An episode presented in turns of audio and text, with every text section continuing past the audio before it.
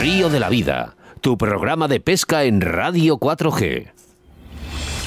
En Río de la Vida te ofrecemos nuestro invitado del día. Bueno, pues esto es la magia que tiene la radio, ¿no? Que nosotros estamos aquí en el Arroyo de la Encomienda, en Valladolid, y de repente volamos ¿eh? directamente hacia Pasto, hacia Colombia. Bueno, en Pasto no está. Hernando Eraso, buenas tardes. Muy buenas tardes. ¿Cómo estás, Hernando? ¿Desde dónde nos hablas exactamente? Muy, muy, a ver, exactamente estoy a 30 kilómetros de la ciudad de Pasto, hacia el norte. Acá es, queda cerca del aeropuerto, la localidad se llama, el municipio se llama Chachahuí, y yo estoy en una vereda que se llama Casabuy, donde tenemos la finca familiar.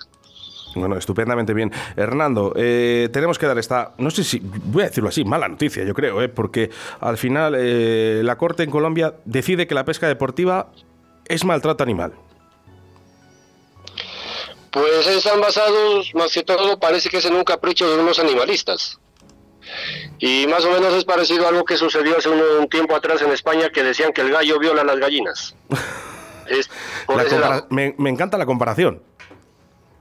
Ya, es exactamente lo mismo, porque ellos lo hacen sin fundamentos y sin ninguna sin ningún estudio científico. Ellos dicen que los peces son animales que sienten dolor y que al chuzarlos con un anzuelo sin muerte ellos van a quedar perjudicados.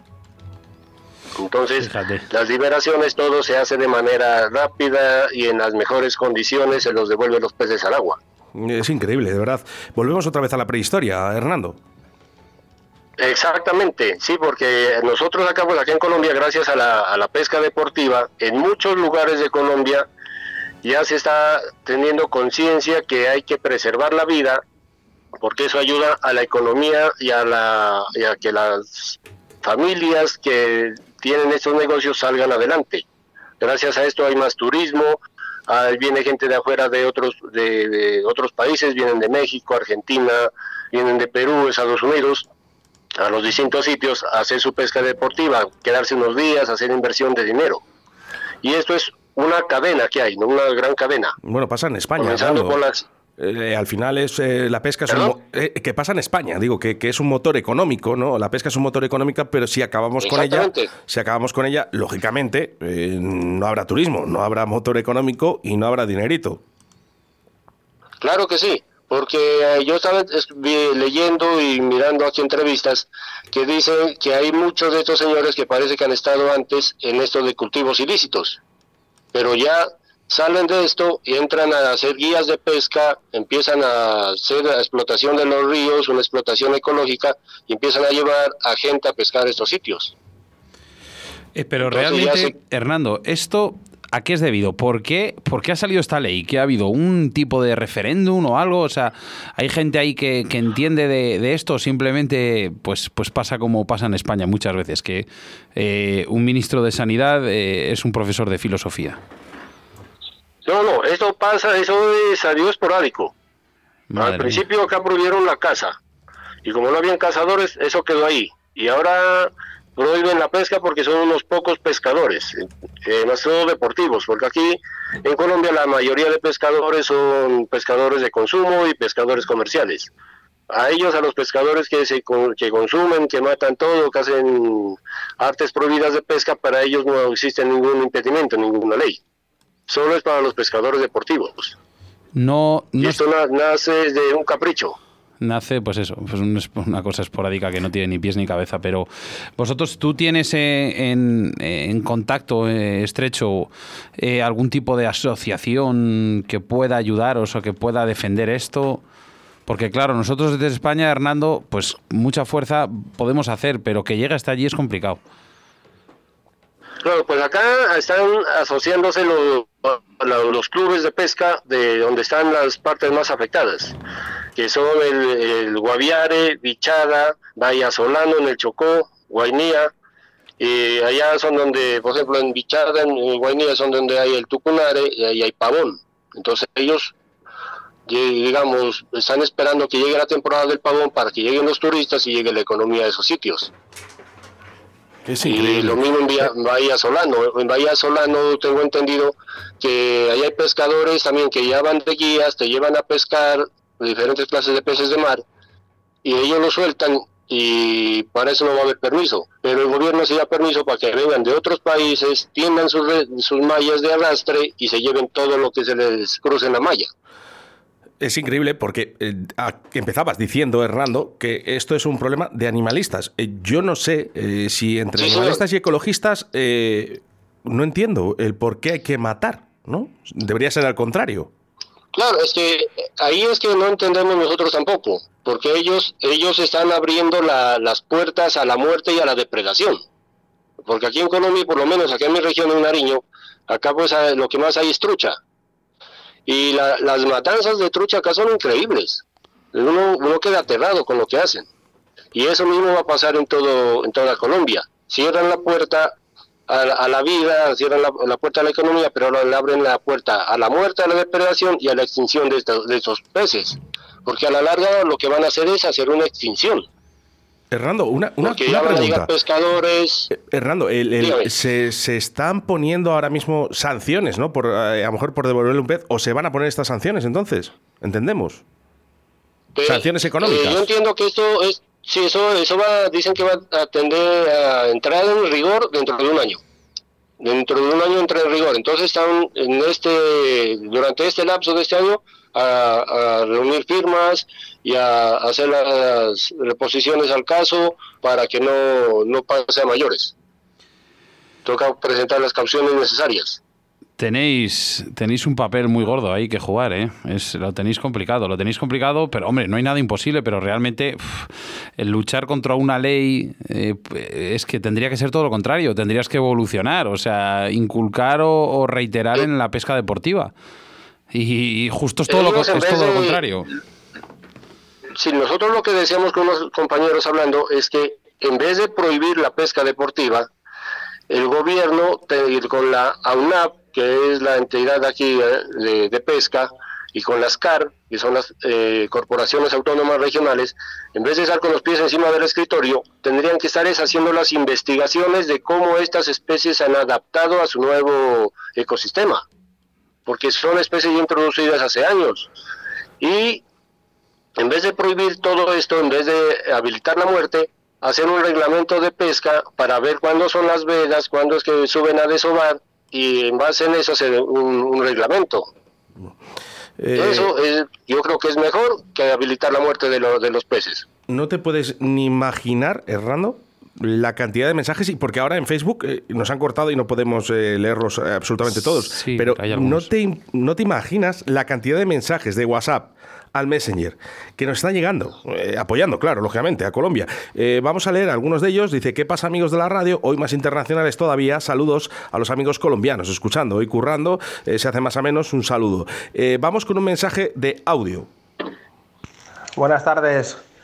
Un saludo, Ramón Rodríguez desde Tarragona. Es alucinante lo que estás contando. Yo lo leí el otro día y digo, no puede ser, será una broma. O sea, eh, la pesca deportiva lo, que protege es al revés, protege el medio, protege los peces, los grandes reproductores. O sea, tú, la, diferencia entre cazar y pescar está ahí. La pesca te permite coger el, el, mejor pez que puedas, una buena foto y el pez al agua. Lo has hecho, has hecho, has cogido la captura, no has hecho nada, lo sueltas al pez. Los peces, el, sistema nervioso de la boca de un pez es un depredador. ¿Vale? Come peces, los otros peces se defienden, tienen aletas dorsales, se pinchan. ¿Cuántas veces has pescado un pez, truchas, lo sabéis vosotros dos, soltarla y a los tres minutos la misma trucha que acabas de coger está comiendo otra vez? ¿Por qué? Porque ella cuando come eh, em, se pincha. Ella cuando come el otro pez que se come, o el ratón que se ha comido, o el de se defiende, un cangrejo americano, madre mía, menos pinzazos. Y por eso la trucha que se pone a llorar en la orilla del agua porque me ha pinchado el cangrejo, o sea, que no tiene lógica ninguna. Los peces tienen un sistema nervioso diferente al nuestro, está claro. ¿Que le puede hacer daño? Bueno, pero es que cuando ella se come un cangrejo, el cangrejo no se defiende y no le pega mordiscos o no pega pinzazos, lo mismo, pero es un depredador todos los depredadores eh, llevan consigo eso. Un león, cuando se come una cebra, la cebra no se defiende, no le pega una coz y el león, ah, ya vaya leñazo, me he llevado, pero bueno, es mi trabajo. ¿Vale? O sea, mm, alucinante. Sea, nosotros que, la pesca deportiva lo que permite es, al revés, que las poblaciones se recuperen, eh, el ecosistema siga para arriba, que nadie dice que sea que tengas que matarlos. Se pueden devolver perfectamente, pero lo que están haciendo es, vamos, increíble. Venga, un saludo y mucho ánimo. Un saludo. Bueno, pues eh, yo creo que también lo, que piensan nuestros hermanos colombianos, ¿verdad, Fernando? Claro que sí, que el, tiene toda, toda la razón del caso, porque eh, la pesca deportiva lo que hace es preservar las especies y preservar el ecosistema. Nosotros no estamos en contra de que, de que hay que acabar. Acá en Colombia también, igual que en España, el reglamento de la, de la pesca de la trucha también decía hace años que uno podía llevarse cinco truchas de 25 centímetros. Pero esto fue abolido porque dijeron que no, esto es una especie introducida que está acabando con todo, pero no sabemos con qué, tantas especies, algunas dicen que han acabado con algunas especies de ranas en el Santander, en los páramos de Bogotá, pero acá en Nariño pues no, no ha habido un estudio concreto en sí de lo que hace la trucha. Y aquí, así que así, hoy en día, al, quitar la norma y dijeron es un animal depredativo y hay que acabarlo, pues eso es alucinante. Es lo, lo, que vienen, lo que vienen a hacer aquí a Nariño pescadores de otras regiones. Te voy a decir solo una cosita, en un puente festivo, saben venir pescadores del norte del país, del norte, de Cali, Popayán. Se llevan la, la cantidad de 200 o 300 truchas para sus casas. de las cuales el 80, 80 de entre el 80 y el 90% no llega a los 20 centímetros. La mayoría tiene 15, 18 centímetros.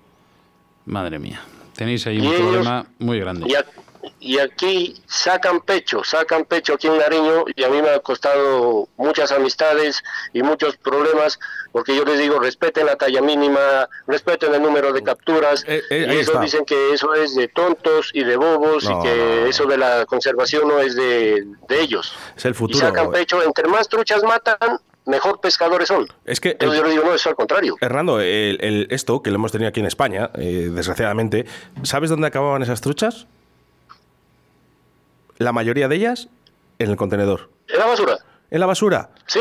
Porque yo a mí me dice que hay una familia que tiene que comer y se va a llevar ese pescado a casa y bueno, puedo entenderlo. ¿eh? Hasta cierto punto dices, oye, bueno, puedo entenderlo, ¿no? O que la pesca tradicional, legalmente, si tú te puedes llevar dos truchas o cuatro truchas, se puede entender, ¿vale? En ciertos sitios. Pero lógicamente, no para tirarlas, no para enseñarlas en el bar a tus amigos o tus familiares o hacer la foto y luego que esas truchas se han quedado fuera del río, porque te vas a cargar el motor económico y sobre todo hay una frase que decía Carlitos, por favor Sebastián, eh, si me la recuerdas. Si matas al pez, matas tu afición. Hernando, hace, hace 20 años aquí en España teníamos, mm, bueno, por todos lados, ahí donde tirases una piedra, en cualquier río salía un pez, salía una trucha. Eh, hace 10 años, empezó, 10, 12 años, eh, empezó a asomar las orejas al lobo de que los peces desaparecían, empezaron a desaparecer, desaparecer, y ya el mero hecho de ir al río y coger cuatro truchas ya era todo un logro. Y gracias a la implantación de la pesca deportiva, la pesca sin muerte, estamos volviendo a ver nuestros ríos otra vez un poquito, un poquito parecidos a lo que eran hace 30 años. O sea que vosotros, os, la gente, a lo mejor cuando queráis cogerlo llegáis tarde. Acá, acá no, no quieren eso, acá quieren es, acá ellos prefieren tener una trucha en un sartén que verla nadando. Para ellos eso es protección. Hernando, tenemos que, tenemos que coger el vuelo otra vez desde Colombia hacia Soria. Eh, un abrazo muy fuerte, estaremos muy pendientes de lo que está pasando con nuestros hermanos colombianos y sobre todo esperando ¿no? que, cambien esas, que erradiquen eh, esa norma, ¿no? que creo que es eh, ridícula y un poco prehistórica o, demasiado prehistórica. Un abrazo muy fuerte y muchísimas gracias por estar con nosotros. esa norma nos lleva al atraso completamente es un atraso total. Y un abrazo para todos los oyentes, un abrazo para todos los que están en cabina y muchas gracias por la entrevista. Muchas gracias por la oportunidad. Nos vemos en breve en otra entrevista hablando de la pesca en Colombia. Bueno, a la orden, cuando gusten. Hasta luego. Escuchas Radio de la Vida con Óscar Arratia y Sebastián Cuestas.